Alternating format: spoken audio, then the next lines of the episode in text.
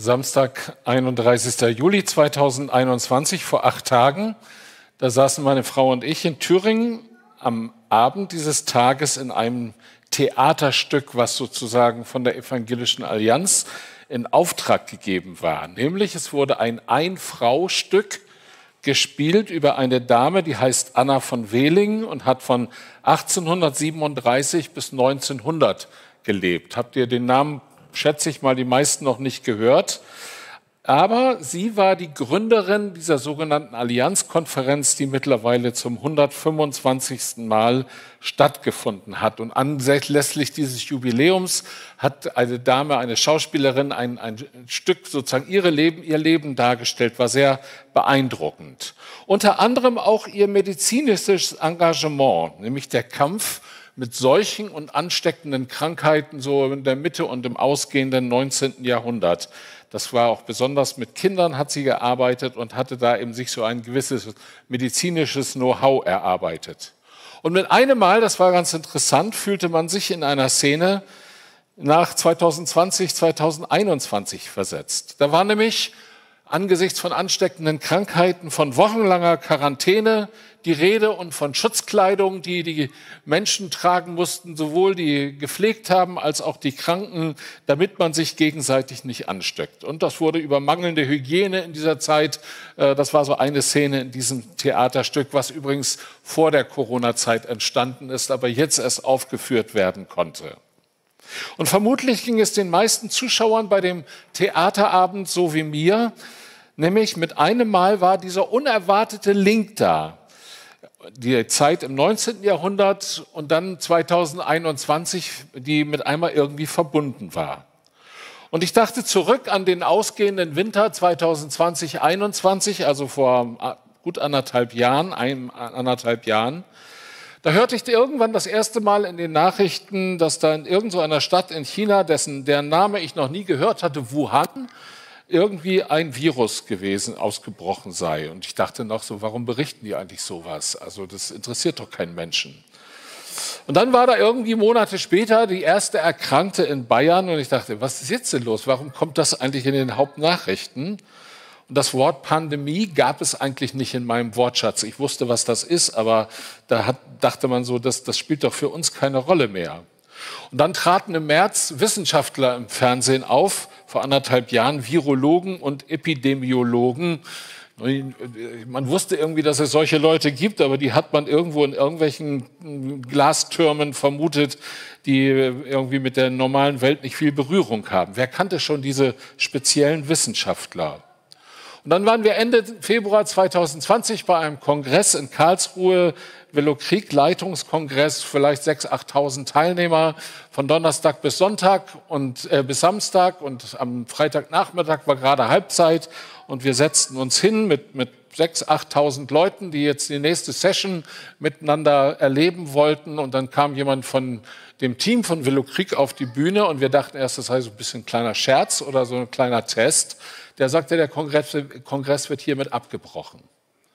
Ja, hä, was ist das denn? Also irgendwie ist das jetzt echt oder ja, da eben einer der Redner äh, wäre an, an, Corona erkrankt und der hätte am Mittwochabend mit allen anderen, auch allen anderen Rednern zusammengesessen. Die seien jetzt alle in Quarantäne. Auf Deutsch gesagt, der Kongress hatte keine Referenten mehr, von jetzt auf gleich. Am darauffolgenden Monat, im März 2020, gab es in den Medien nur noch ein Top-Thema, nämlich Corona. Und man fragte sich so langsam, welche Bedeutung hat das eigentlich auch für uns als Gemeinde? Dann kam die elfte Kalenderwoche, 9. bis 15. März.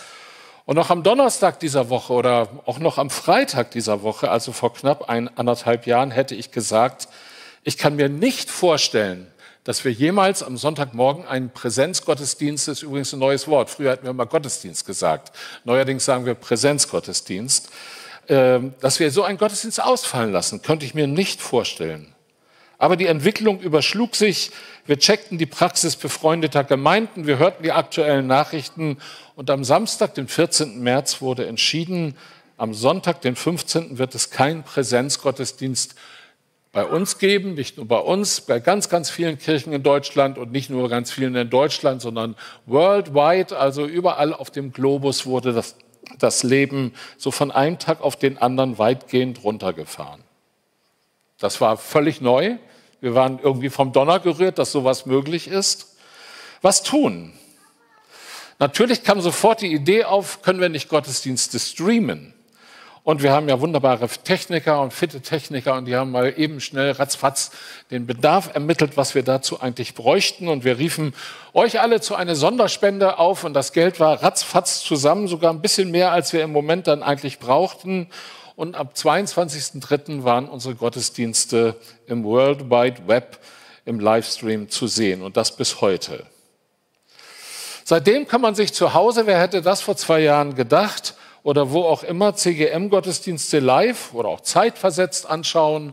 Und das ist eigentlich ein tolles Ergebnis und eine positive Sache. Das geht übrigens ja nicht nur, wie jeder von euch festgestellt hat, bei uns so, sondern das haben ganz viele Gemeinden gemacht. Und mit einmal hast du ein Riesenangebot von Online-Gottesdiensten in Deutsch, in Englisch, in allen Sprachen, die du möchtest, äh, bei YouTube oder sonst wo. Diese Situation sollte dann zwei Monate so bleiben und wir waren mit einmal weitestgehend alleine zu Hause. Die Menschen, die zu Hause zusammen lebten, na gut, die waren da, aber ansonsten fuhr alles runter und Gemeinschaft in diesem Sinne, wie man das bisher kannte, war so gar nicht möglich. Und die Wochen danach, man hatte plötzlich Zeit. So lange ist das ja alles noch nicht her.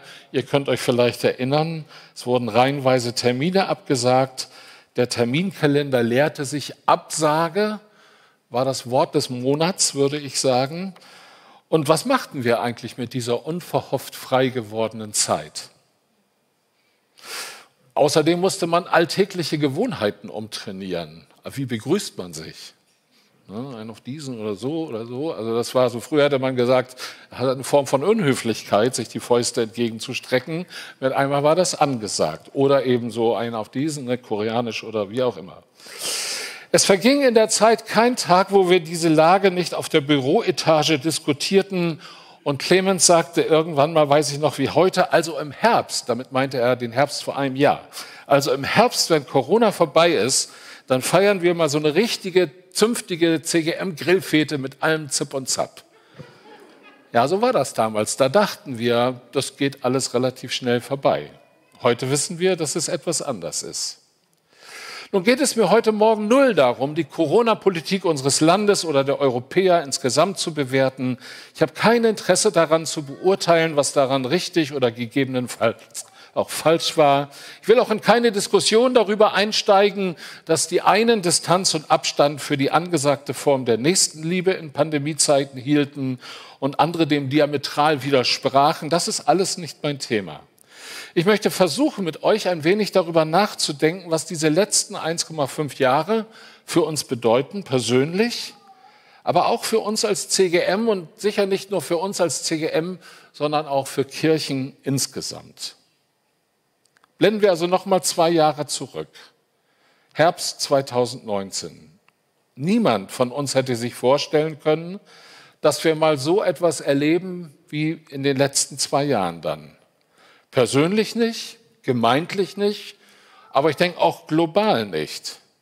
Und jetzt begegnet mir an jeder Ecke die Frage, was macht Corona eigentlich mit uns, mit den Christen, mit den Gemeinden, mit den Kirchen? Wie geht es nach Corona, wann immer nach Corona ist, ne? wie geht es nach Corona weiter? Menschen, das habe ich gemerkt in Gesprächen mit Menschen aus der CGM, wir haben diese Zeit unterschiedlich empfunden. Die einen genossen die Ruhe, das Homeoffice, weniger Termine, privat, beruflich, auch gemeintlich, mit einmal war alles so schön ruhig. Und die anderen erlebten so ein Stück unfreiwillige Einsamkeit. Viele Solo-Selbstständige oder Leute, die in der Gastronomie arbeiten und viele andere auch noch bekamen wirtschaftliche Probleme. Die einen hatten kein Problem mehr, Abstand voneinander zu halten. Andere litten zunehmend darunter, weil sie die schützende und die anteilnehmende Gemeinschaft brauchen. Und so könnte man jetzt weitermachen, wie wir diese anderthalb Jahre empfunden haben. Aber unsere Gesellschaft insgesamt, auch ganz ohne Corona, hat ja eine Vereinzelungstendenz. Wie viele Haushalte in Deutschland waren im Jahr 2019 Ein-Personen-Haushalte? Mal eben eine Zahl schätzen. oder in Prozent. Es waren 42,3 Prozent aller Haushalte, da lebt ein Mensch, ein Mann, eine Frau alleine. 42,3 Prozent aller Haushalte. Gleichzeitig hat das, worunter wir, äh, was wir genießen, die Digitalisierung stattgefunden. Das ist ein Segen. Wir konnten mit einmal Gottesdienste zu Hause erleben, vertraute Menschen auf der Bühne sehen. Aber Digitalisierung verstärkt auf der anderen Seite auch die ohnehin vorhandenen Probleme. Schön Gottesdienste im heimischen Sessel erleben zu können. Schön sich weiterhin verbunden fühlen zu können, ohne anwesend zu sein.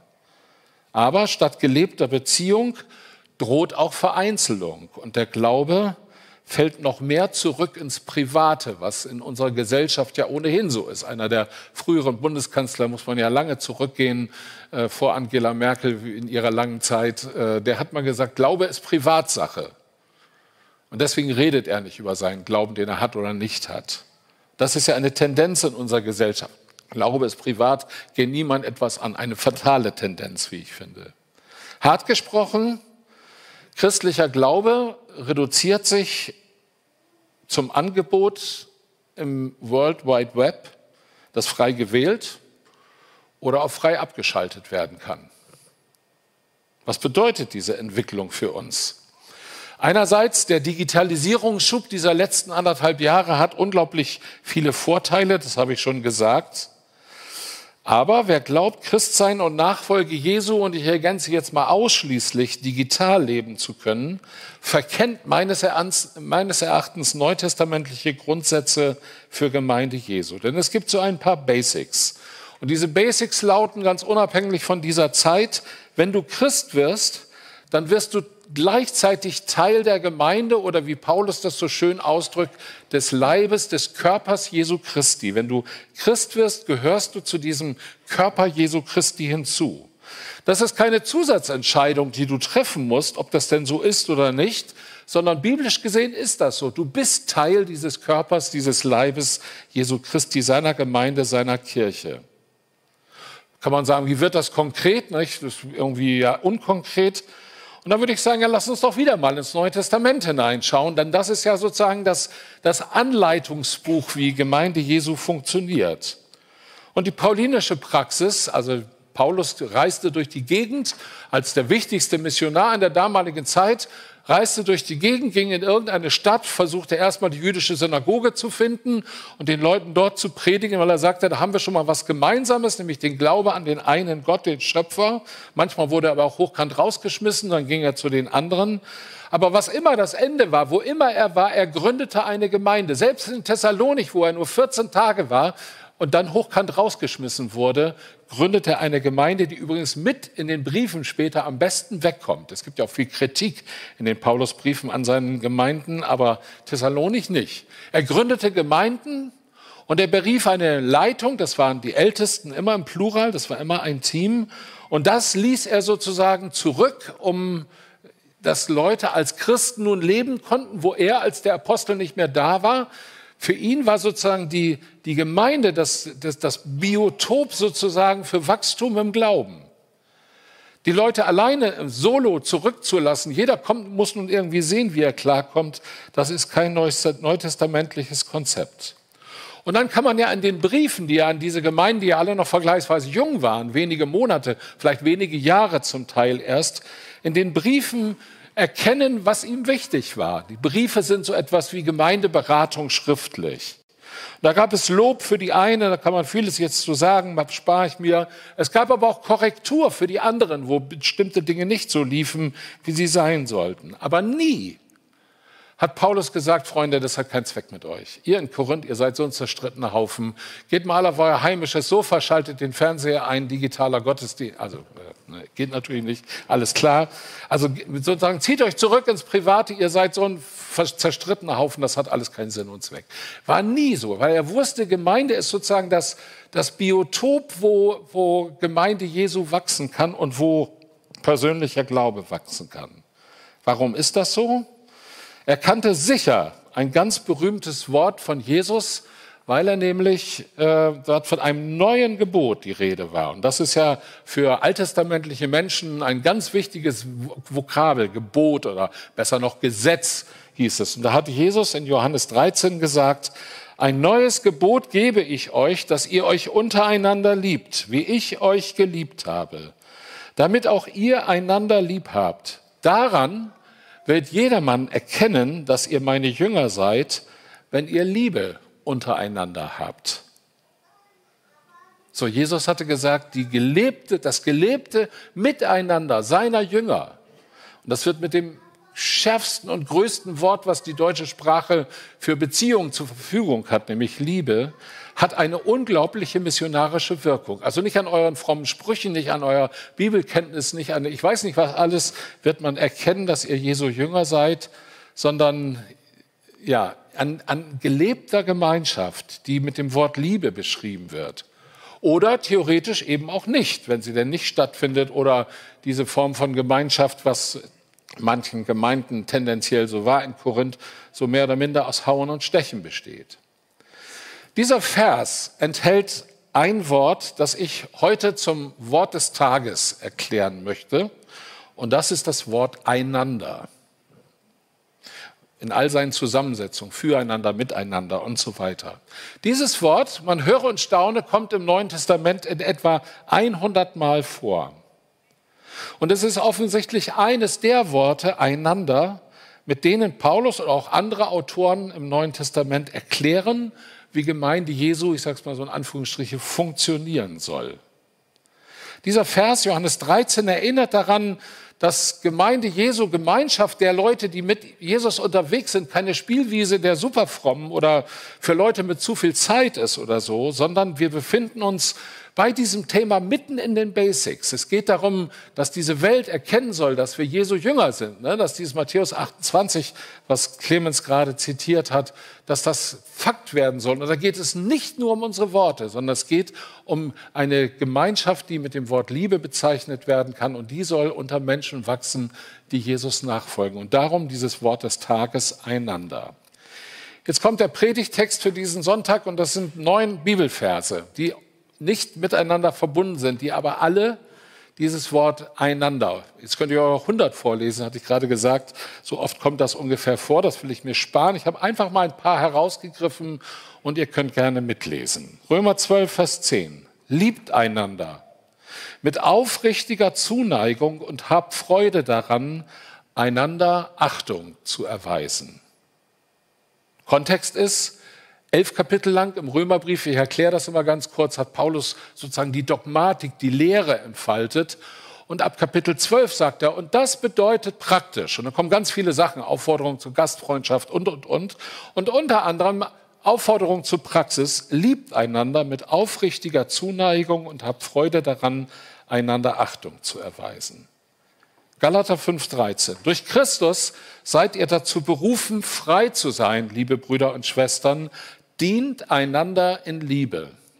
Galaterbrief, kurz der Kontext, ziemlicher Streit zwischen Leuten, die äh, aus dem jüdischen Glauben kamen und immer noch das Gesetz für wichtig hielten und meinten, alle Christen müssten nun auch das Gesetz erfüllen. Und, und äh, da war eine ziemliche Auseinandersetzung. Und Paulus sagt, nein, ihr seid zur Freiheit berufen. Ihr seid berufen, frei zu sein. Vielmehr, ihr, die ihr eigentlich nicht miteinander könnt und die ihr euch in verschiedenen Sachen auseinandersetzt, dient einander in Liebe. Epheser 4,2. Seid freundlich und demütig, geduldig im Umgang miteinander. Ertragt einander voller Liebe. Hört sich ja nicht so ganz prickelnd an. Ne? Ertragt einander voller Liebe. Äh, ist Epheser gleiche Problematik, Juden und Heiden zusammen und der Streit zwischen diesen beiden Bevölkerungsgruppen war, war legendär und nun sollten sie in einer Gemeinde zusammensitzen, die gleiche Schulreihe teilen, den gleichen Gott einbeten, die gleichen Lieder singen, alles miteinander machen und das war für die völlig neu. Und jetzt war Paulus vielleicht ein bisschen realistisch und sagt, Freunde, das gelingt euch nicht von heute auf morgen, dass jetzt eitel Friede, Freude und Sonnenschein herrscht. Aber ertragt einander in Liebe, weil die Alternative bleibt jeder zu Hause, hat keinen Zweck mit euch. Die existiert für ihn nicht, sondern ertragt einander in Liebe. 2. Korinther 13, 11. Liebe Freunde, ermutigt einander, haltet fest zusammen und habt Frieden untereinander. Also das ist, ne, Korinth habe ich schon gesagt, vielleicht die Gemeinde, wo aus beiden Briefen deutlich wird, dass die meisten Querelen da waren. Wiederum das gleiche Setting und Paulus sagt, ermutigt einander, habt Frieden untereinander. All das sozusagen ist Herausforderung für Gemeinde Jesu, selbst wenn total unterschiedliche Menschen da sind. Noch eine Folie, 1. Thessalonicher 5, Vers 11. So ermutigt und tröstet einander, wie ihr es ja bisher auch getan habt. Also ne, trösten, sehr einander sozusagen die Seele ja, aufrichten und auch ein bisschen streicheln vielleicht, was so sich dahinter verbirgt. Die Gemeinde war sehr kompliziert bei ihrer Gründung. Es gab viel Widerstand seitens der Bevölkerung in Thessalonik. Das kann man in der Apostelgeschichte nachlesen. Und vielleicht spielt Paulus sozusagen zwischen den Zeilen darauf an und sagt, es ist nicht ganz leicht für euch. Tröstet einander. 1. Petrus in diesem Fall 4, Vers 9, nehmt einander gastfreundlich auf und klagt nicht über die vermehrte Arbeit. Das ist doch sehr praktisch. Klassiker im Alten und Neuen Testament, Gastfreundschaft ist ein Ausdruck von Gemeinschaft, nicht alleine bleiben, sondern äh, äh, gastfreundlich miteinander sein. Galater 6,2, helft einander, eure Lasten zu tragen. So erfüllt ihr das Gesetz, das Christus uns gibt. Die Lasten, wenn man im Kontext liest, ist, wenn einer von euch von einem Fehltritt betroffen wird, heißt es in meiner Jerusalemer Übersetzung. Das heißt, wenn einer was falsch macht, wenn er irgendwo ins Klo gegriffen hat und irgendwas ist da richtig schief gelaufen, dann sollte er ihn sozusagen nicht anzählen, wie so ein Boxer angezählt wird und sagt, ja, du hast Mist gebaut, du bist jetzt, du bist der Letzte oder so, sondern helft einander einander Lasten zu tragen. Das ist euer Job sozusagen, einander wieder hochzuhelfen, wenn bei jemand auch richtig was schiefgelaufen ist. Und schließlich Jakobus 5,16, bekennt also einander eure Sünden und betet füreinander, dass ihr gesund werdet. Ein Vers, der oft im Zusammenhang mit Krankengebet, wo es um Besserung und Heilung geht, und da heißt es eben, na, ihr könnt einander eure Sünde bekennen, wenn in deinem Leben was schiefgelaufen ist und du vor Gott sozusagen nicht nur eine körperliche Krankheit, sondern auch ein, ein kompliziertes äh, Befinden sozusagen vielleicht nochmal auspacken musst. Das kannst du vor, dem, vor deiner Schwester oder deinem Bruder genauso tun. Das erhöht sozusagen die Ernsthaftigkeit der Sache. Und der letzte Vers, den ich lesen möchte, Hebräer 10, 24 und 25. Lasst uns aufeinander Acht haben und einander anspornen zur Liebe und zu guten Werken und nicht verlassen unsere Versammlung, wie einige zu tun pflegen, sondern einander ermahnen. Der Hebräerbrief ist ein ziemlich später Brief im Neuen Testament, äh, also da, da waren schon einige Jahrzehnte seit Ostern vergangen und die Gemeinde erlebte ersten Druck und erste Verfolgung. Das kann man, wenn man den ganzen Brief liest, äh, ohne Zweifel und, und ganz locker erkennen. Es war also nicht mehr so ganz einfach. Und dann war sicher für die Leute die Versuchung da zu sagen, komm, ich ziehe mich ein bisschen zurück. Das, diese öffentlichen Versammlungen und Gottesdienste und, und wir kriegen nur Gegnerschaft und so. Und da sagt Paulus, lasst uns aufeinander abhaben. Nicht, dass Leute unter die Räder kommen, sondern einander anspornen zur Liebe und zu guten Werken. Sagen, ja, bleibt dran. Glaube wird öffentlich gelebt. Nicht die Versammlung verlassen, wie das einige machen, weil sie sich ja zu ihrem Schutz irgendwie sagten, ja, Gemeinde ist mal gerade nicht dran, sondern einander ermahnen. Einander ist also eine Schlüsselvokabel des Neuen Testaments, um aus immer wieder anderer Perspektive zu beschreiben, was Gemeinde Jesu ausmacht und wie sie leben soll. Ohne dieses Einander geht Gemeinde nicht und einander geht nicht allein. Dazu brauche ich immer mehrere. Das ABC des Neuen Testamentes in Bezug auf Gemeinde ist also, wir gehören zueinander. Und zwar in aller Unterschiedlichkeit. Ich habe zum 100-Jährigen dieser Gemeinde in diesem Buch Ruhrfeuer mal geschrieben, wie wäre es, wenn Kirche, Gemeinde bzw. Kirche Jesu Christi unter uns so aussieht. Das sind die Alt und Jung, Handwerker und Akademiker, Freaks und Etablierte, schon ewig fromme und Glaubensskeptiker, Kinderlose und Kinderreiche, Greise mit Stock und Babys an Mutters Brust, Ausländer und Deutsche, Leute mit Schlips und Kragen und Leute mit in die Jahre gekommener Jeans, Singles und Ehepaare, Angestellte und Selbstständige, Pessimisten und Optimisten, Leute mit frommer Biografie und andere, für die Glaube bisher ein Fremdwort war. Wie wäre es, wenn diese Leute nicht zu Hause auf dem Sofa sitzen, das ist jetzt meine Ergänzung, sondern zusammenkommen, sich unterstützen, sich schätzen und lieben lernen? Und eben dieses bunte Allerlei macht Gemeinde Jesu Christi interessant und spannend. Nichts ist langweiliger als ein uniformiertes Grau und Grau äußerlich und schlimmer noch innerlich. Wir brauchen einander, wir gehören zueinander. Und diese unterschiedlichen Typen brauchen einander. Die Generationen brauchen sich gegenseitig. Die Leute, die noch skeptisch sind und die gar nicht wissen, ob Glaube etwas für sie ist, die brauchen die anderen, die schon ein paar Jahre unterwegs sind und die vielleicht von den Erfahrungen ihres Glaubens weitergeben können. Auch von ihren Krisen, auch von ihren Fragen, die vielleicht noch geblieben sind. Wir brauchen die authentischen Beziehungen des Miteinanders. Gemeinde ist sowas wie ein Trainingsplatz, wo wir einander trainieren, äh, im Glauben voranzukommen. Und in unserem Miteinander soll wenigstens, ich sage mal ein ganz klein bisschen, um nicht zu hoch zu formulieren, etwas von Gottes Reich sichtbar werden, nämlich von Versöhnung, von Frieden, von Liebe, wo einmal, mit, einmal Menschen auch miteinander können, die vielleicht sonst eher ein Problem miteinander gehabt hätten. Rede ich damit gegen den Digitalisierungsschub der letzten Jahre, insbesondere der Corona-Zeit? Ich würde sagen, nein, keineswegs. Diese Zeit wird unseren Alltag zwar verändern, auch unseren Gemeindealltag. Und wir haben gelernt, kleine Gruppen online durchzuführen oder als Arbeitskreise online zusammenzukommen. Und mir geht es so, dass jetzt auch zahlreiche Sitzungen, für die ich mit meinem anderen Job, in meinem anderen Job verantwortlich bin, wo Leute aus der ganzen Republik zusammengereist sind, wir treffen uns mal eben online auf dem Bildschirm. Aber wie wirkt sich dieses digitale Zeitalter auf Jüngerschaft und Gemeinschaft und gelebte Nachfolge aus? Ich hatte vor gut einer Woche auch auf dieser Konferenz in Thüringen ein Gespräch mit einem guten Freund aus Frankfurt am Main und ich fragte ihn, was läuft denn bei euch so geistlich? Und wir sprachen ein bisschen drüber und dann sagt er, und eine Gemeinde wächst signifikant. Ich dachte, oh, das ist ja spannend. Eine Gemeinde wächst signifikant. Und dann sagt er, das ist die Gemeinde derer, die zu keiner Gemeinde mehr gehen.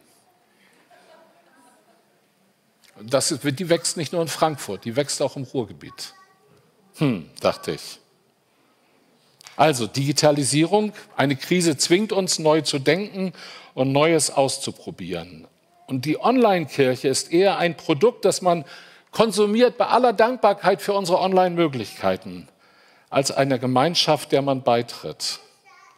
Und trotz vielfältiger Beteiligungsformate, was wir ja genauso versucht haben, in Gottesdiensten haben wir Slido-Befragungen gemacht und alles Mögliche, hat das Digitale trotzdem tendenziell so die, die Tendenz einer anonymen Zuschauermentalität. In den USA ist ein vielbeachtetes Buch zu Beginn von der Corona-Zeit erschienen, also es ist vorher geschrieben. Und eine der Hauptthesen dieses Buches lautet, das Buch heißt Analog Church, also analoge Kirche. Und eine der Hauptthesen dieses Buches lautet, das Digitale dient der Information, das Analoge dient der Transformation, der Veränderung, der Umgestaltung. Und ich glaube, es ist genau das gemeint, was ich mit dem Einander sagen will. Du brauchst den anderen neben dir, vor dir, hinter dir. Du brauchst die Menschen, damit in deinem Leben letztlich etwas verändert wird. Denn Liebe, Friede, Freude, Geduld, all diese Dinge kann ich letztlich nur lernen und einüben und trainieren, wenn ich Menschen an meiner Seite habe. Also da steht die, im Mittelpunkt steht die Frage, wo stehe ich in der Entwicklung, Jesus ähnlicher zu werden? Was hindert mich? Was bremst mich? Und was könnte das denn fördern? Und könnte es sein, dass bei allem Segen, den die Digitalisierung auch hat, gleichzeitig eben die Gefahr besteht, dass eine Gemeinde unwissentlich dazu gebracht wird, eher digitale Konsumenten als Jünger Jesu zu fördern? Wir sind nicht dazu bestimmt, in Isolation zu leben. Der Schöpfer hat uns für ein Leben in Gemeinschaft geschaffen. Und wenn Gemeinde sozusagen als ein Raum der Transformation, um dieses Wort nochmal zu benutzen, verstanden wird, dann greift das Digitale, so gut es ist, im letzten aber zu kurz, denn es braucht den direkten Kontakt mit Menschen, es braucht die kleinen Gruppen. Jemand hat sich mal diese sich zunehmend digitalisierenden Gemeinden mit einem Fitnessstudio-Syndrom verglichen. Das heißt, das ist eine hohe Flexibilität. Es gibt Fitnessstudios, da kannst du 24-7 hingehen. Ich kann kommen, wann ich will. Ich kann mir herauspicken, wann ich will und was ich möchte. anstatt mich old-fashioned in irgendeinen Verein festzubinden und feste Trainings- und Spielzeiten einhalten zu müssen. Das geht heute alles anders. Glaube aber braucht Gemeinschaft, um gelebt zu werden und um wachsen zu können. Und diese These gilt ganz grundsätzlich, auch in einer Vereinzelungsgesellschaft, die durch Corona vielleicht noch ein bisschen gefördert worden ist. Wir erleben ja seit vielen Jahren, nicht erst in den letzten anderthalb Jahren, so eine wo alles aus einer Ich-Perspektive bewertet wird. Bringt mir das was, ist die klassische Frage. Nicht? Wenn mir das was bringt, dann ja, und wenn nicht, dann lasse ich es sein. Aber es wird so, sozusagen auch, was Gemeinde und Kirche angeht, so eine unterschwellige Kosten-Nutzen-Rechnung aufgestellt. Wenn ich da hingehe, bringt mir das was. Ich glaube, Corona hat diesen Trend vielleicht bei dem einen oder anderen beschleunigt. Aber uns geht eine kraftvolle missionarische Dimension verloren, wenn wir dieses Wort Jesu nicht mehr wirklich ernst nehmen. Daran, an der Liebe untereinander, wird jeder erkennen, dass ihr meine Jünger seid, wenn ihr Liebe untereinander habt. Also nehmt mal dieses Wort, dieses Hauptwort, dieses Wort des Tages einander so im, im Herzen mit nach Hause und sagt, was bedeutet das, dass dieses Wort einander, miteinander, füreinander hundertmal in etwa im Neuen Testament vorkommt. Es soll das, mit, das die Gemeinde Jesu praktisch beschreiben. Und ich glaube, dass uns eine Menge verloren geht, wenn wir dieses Einander aus dem, nicht nur aus unserem Sprachschatz, sondern aus der Praxis unseres Christseins streichen. Ich möchte beten. Vater im Himmel, du siehst uns als Menschen und deine ganze Liebe gilt jedem von uns. Du hast uns als Söhne und Töchter geschaffen von Menschen, die ja, mit ganzem Herzen dir nachfolgen sollen. Und es ist vom Konzept her so, wie du dir Gemeinde Jesu gedacht hast, das geht nicht alleine und von zu Hause und, und abgetaucht und irgendwo in einer gewissen Isolation und Einsamkeit. Und in der Zeit, wo wir das jetzt zum Teil so leben mussten, da erlebt man ein Stück Vereinzelung und Vereinsamung. Aber wir möchten ja neu lernen, was es auch für uns als einzelne Gemeinde bedeutet, miteinander, füreinander unterwegs zu sein, einander zu, ja, zu unterstützen, einander zu helfen, die Lasten untereinander zu tragen, die Menschen auch in diese Gemeinschaft einbringen. Und ich bitte dich herzlich, dass wir das Step by Step immer wieder lernen, wie wichtig dieser Aspekt der Gemeinschaft ist, wo du das Haupt bist, du sagst, wo es lang geht und wir ordnen uns dir zu als der eine Leib Christi, der eine Organismus, den du geschaffen hast. Hilf uns dabei, das praktisch zu leben. Amen.